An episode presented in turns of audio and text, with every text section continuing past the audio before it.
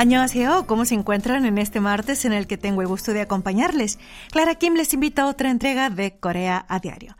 ¿Preparados para saber más sobre este país y sus gentes? En nuestro encuentro de hoy hablaremos sobre los cambios en el sector hostelero de Corea causados por la falta de mano de obra. También sobre el desarrollo de un sistema de seguridad antidrones que no afecta a los campos eléctricos de la ciudad, del retorno al país de los restos de un prócer de la independencia de Corea y del bajo nivel de inscripciones en cursos y clases de desarrollo personal a causa de la hiperinflación.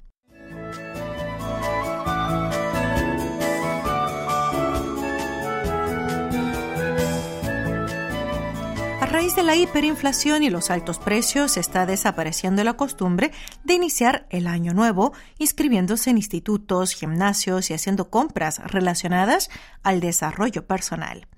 Es que generalmente a principios de año la gente suele fijarse nuevos propósitos como hacer ejercicio, estudiar o dejar de fumar y se apuntan a clases o servicios que les ayudan a lograr dichos objetivos.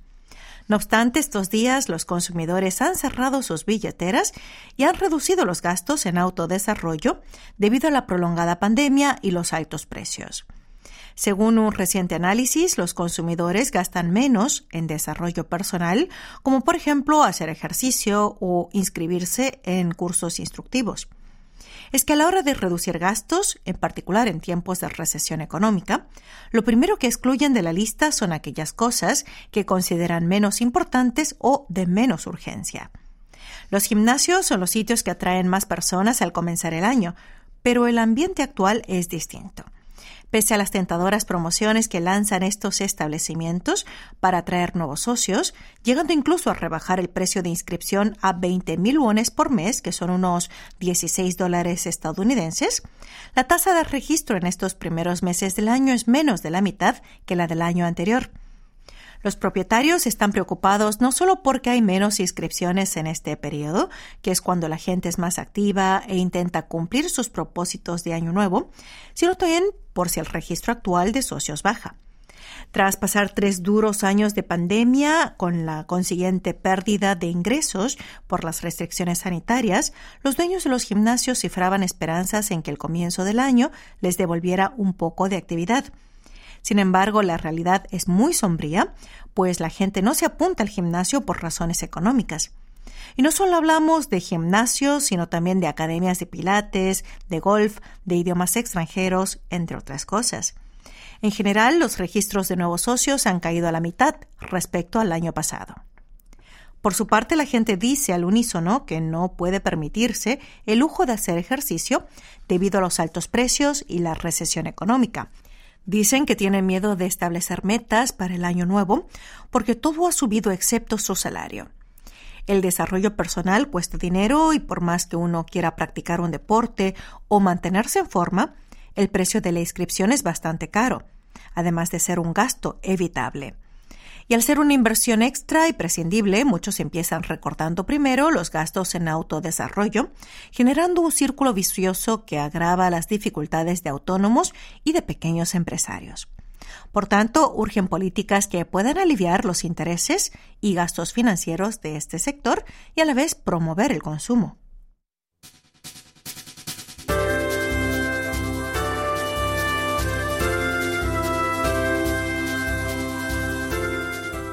Si son aficionados a los dramas coreanos, les recomiendo ver una serie que aunque ya lleva tiempo en el aire, es una joya de este género.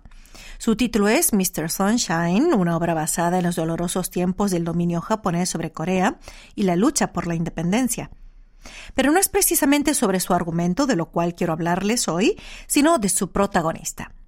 ¿Sabían que el personaje principal, Eugene Chue, interpretado por el actor Lee Byung-hun, fue inspirado en un caso de la vida real. Su nombre era Hwang Gi-hwan y fue un activista de la independencia de Corea que vivió en los tiempos del dominio japonés, o sea, en la primera mitad del siglo XIX. Sus restos están enterrados en Nueva York, Estados Unidos, y ahora, transcurridos 100 años de su muerte, volverán a Corea, su tierra natal. Juan Gi-hwan se alistó voluntariamente en el ejército de los Estados Unidos mientras estudiaba en dicho país y participó en la Primera Guerra Mundial.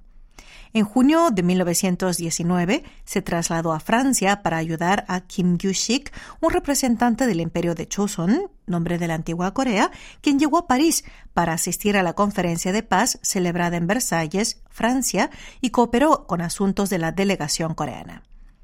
En octubre de ese año, Hwang Gi-hwan y la delegación coreana hicieron desesperados intentos diplomáticos, apelando a los gobiernos británico y francés para evitar que 200 trabajadores coreanos en Murmansk, Rusia, fueran repatriados a la fuerza por Japón a través de Gran Bretaña.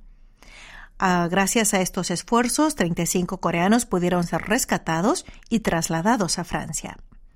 En enero del año siguiente, como jefe del Departamento de Propaganda del Imperio de Choson, con sede en París, publicó una revista en francés y dio una conferencia para dar a conocer la opresión del imperialismo japonés sobre el Imperio de Choson, apelando a la comunidad internacional por la independencia de Corea. Posteriormente, este activista fue miembro del Comité de Relaciones Exteriores en Londres y del Comité Europeo y Americano del Ministerio de Relaciones Exteriores del Gobierno Provisional de Choson. Murió de una complicación cardíaca en Nueva York el 17 de abril de 1923 y fue enterrado en el cementerio de los Olivos de dicha ciudad estadounidense. Su tumba fue descubierta en 2008 por el reverendo Chang Choru de una iglesia coreana en Nueva York, 85 años después de su muerte. Para honrar los logros de este activista de la independencia coreana, el gobierno le otorgó póstumamente la Medalla Patriótica de la Orden del Mérito Nacional en el año 1995. Y conmemorando el centenario de su muerte, los restos de Hwang Gi-hwan volverán a su país de origen, Corea, para ser enterrados en el Cementerio Nacional de Daejeon. Si alguna vez tienen la oportunidad de ver su foto, se sorprenderán al ver que era tan guapo como Lee Byung-hun, el actor que encarnó su personaje en la serie Mr. Sunshine.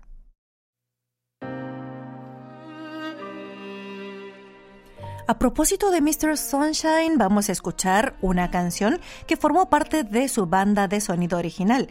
Canta Baek See You Again.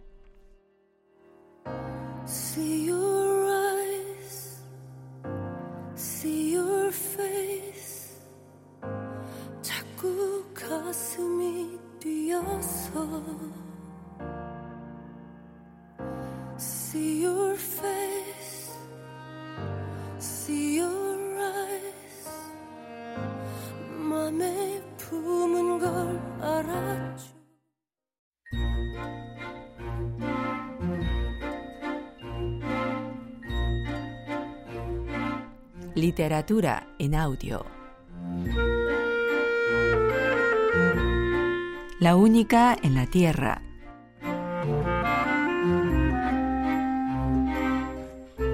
Cuando recibió las coordenadas del acoplamiento, Chiong metió sus cosas en varias valijas que había comprado. Fue una sensación rara ver que su existencia en el planeta donde había nacido se sumía en tan poco. Solicitó una interrupción de estudios en la universidad. No creía que fuese a volver pero quería que su partida pareciera natural. Les había dicho a su familia y a sus conocidos que haría un largo viaje de mochilera, y así se había despedido de todos ellos. Como en el fondo pensaban que era una chica con problemas emocionales y que por eso era la presidente del club de fans de un cantante, creyeron que se iba de viaje para replantearse su vida de modo que le desearon una buena travesía sin grandes aspavientos. Chuyong se esforzó por no pensar en la pérdida que seguramente sentiría después. Quizá los avergoncé como hija, pero me esforzaré por no avergonzarlos como terrícola. Espero dar una buena imagen de la raza humana, pensó Chuyong mientras cenaba por última vez con su familia. Cuando Kyungmin se comunicó con ella, había terminado todos los preparativos para su viaje y esperaba con tranquilidad el día de su partida. Nadie sabe lo que puede ocurrir allá afuera. ¿Crees que estarás bien? le preguntó Kyungmin. Vaya, tu nivel de vacilación sigue siendo menos del 5%. Sin preguntarle más nada, Kyungmin le mandó las coordenadas exactas por mensaje de texto era nada menos que en Papúa Nueva Guinea. Así que ese será el último paisaje que veré de la Tierra, pensó Chuyong, sorprendida y emocionada mientras compraba el billete de avión para ese pequeño país en Oceanía. Kyungmin y Hana fueron a despedirla al aeropuerto porque él quería darle un navegador especial que había hecho. Chuyong se acordó de haber amenazado con un arma a esta amable pareja de especies diferentes y se le subieron los colores. No tenían por qué molestarse en venir. Fue Hannah la que insistió. Después de ayudarla con las maletas, se quedaron esperando a un lado hasta que Chuyong recibió su tarjeta de embarque. Ahora sí te vas de verdad, dijo Hannah como si no se lo pudiera creer. Sí, ya sabes que soy una persona de pocas dudas. Esta vez es en Papúa Nueva Guinea. Antes fue en Canadá. Sí, siempre es un lugar diferente. ¿No deberíamos acompañarla hasta allá? Kyungmin volvió a emocionarse con la generosidad de Hannah y la abrazó suavemente de los hombros. Es un viaje que debo hacer sola.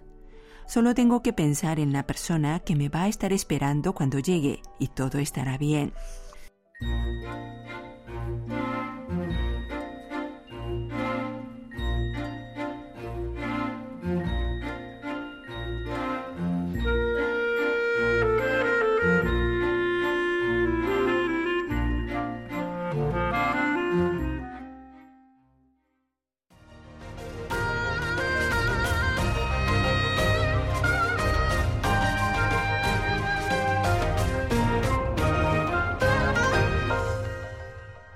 KBS World Radio. Seguimos con más Corea Diario. Hoy martes 7 de febrero les acompaña en el micrófono Clara Kim.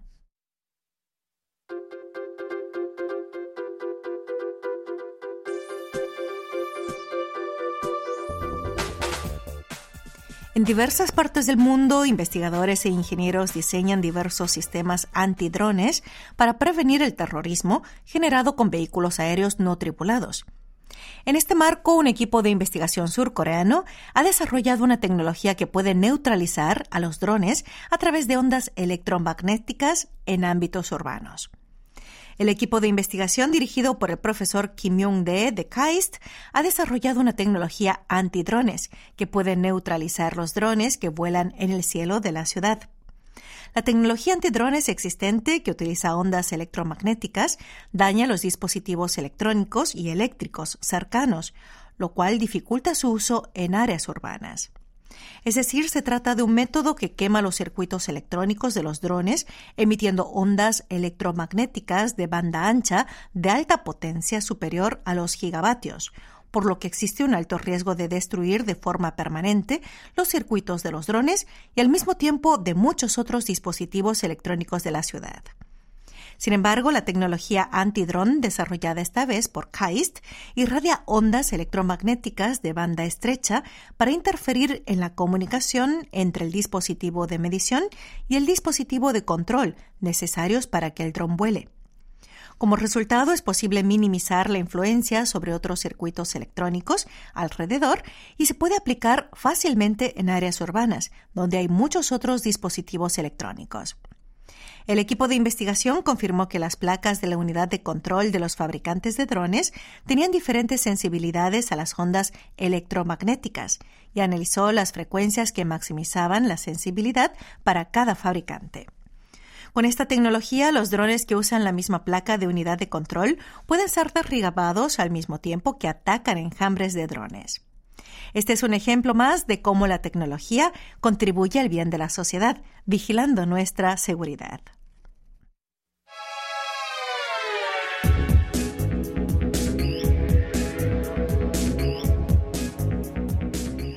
Lejos van quedando los tiempos en los que los cocineros debían lidiar con cuchillos y tablas de picar para preparar los alimentos. Es que estos días, en lugar de comprar vegetales o carne para cortarlos en forma natural, hay un sinnúmero creciente de restaurantes que solo usan camarones, pasteles de arroz, ajo y bistecs ya cortados, picados y troceados y que son suplidos por compañías de productos alimenticios. Por consiguiente, los empleados del restaurante no han de ir temprano a la mañana para lidiar con cuchillos y tablas de cortar. En una encuesta realizada por el Instituto Económico Rural de Corea, la proporción de proveedores de alimentos que compran carne, granos y productos marinos sin procesar disminuyó del 74,4% en 2019 al 57,7% en 2021. Al contrario, la proporción de ingredientes preprocesados y procesados totalmente aumentó del anterior 25,6% al 42,3%. La principal razón por la que los restaurantes intentan reducir las tareas de sus empleados es la falta de mano de obra. En particular, es muy difícil encontrar un profesional de cocina que sepa manejar bien los cuchillos y tratar los ingredientes debidamente. Estos días no es fácil encontrar personal de cocina capacitado, aunque se le prometa una paga extra del 20% sobre el salario convencional por hora, por eso prefieren usar ingredientes ya cortados y troceados para evitar accidentes en la cocina. Algunos restaurantes que todavía siguen aferrándose a usar ingredientes sin cortar para procesarlos manualmente en sus cocinas toman como alternativa contratar trabajadores cualificados de forma temporal, aunque sea solo unas horas al día. Sin embargo, esto tampoco resulta fácil, pues al no trabajar por periodos largos, varía la forma de procesar los alimentos y el tamaño y la forma de los ingredientes cada vez que cambia de personal. El sector de hostelería espera que el mercado de procesamiento continúe aumentando en la industria de distribución de productos alimenticios. Si bien la distribución de productos alimenticios preprocesados y semicocinados aún no está sistematizada, cuando establezcan economías de escala, se convertirán en un campo importante en este mercado. La última canción de hoy está a cargo de esta banda masculina llamada Channabi.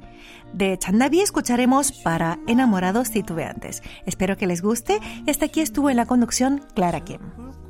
가셔요. 달랠 길 없는 외로운 마음 있지 머물다 가셔요. 음, 내게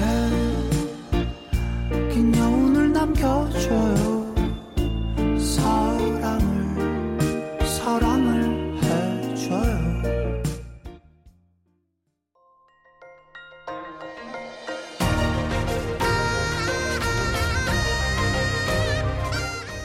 Acaban de escuchar el podcast de KBS World Radio.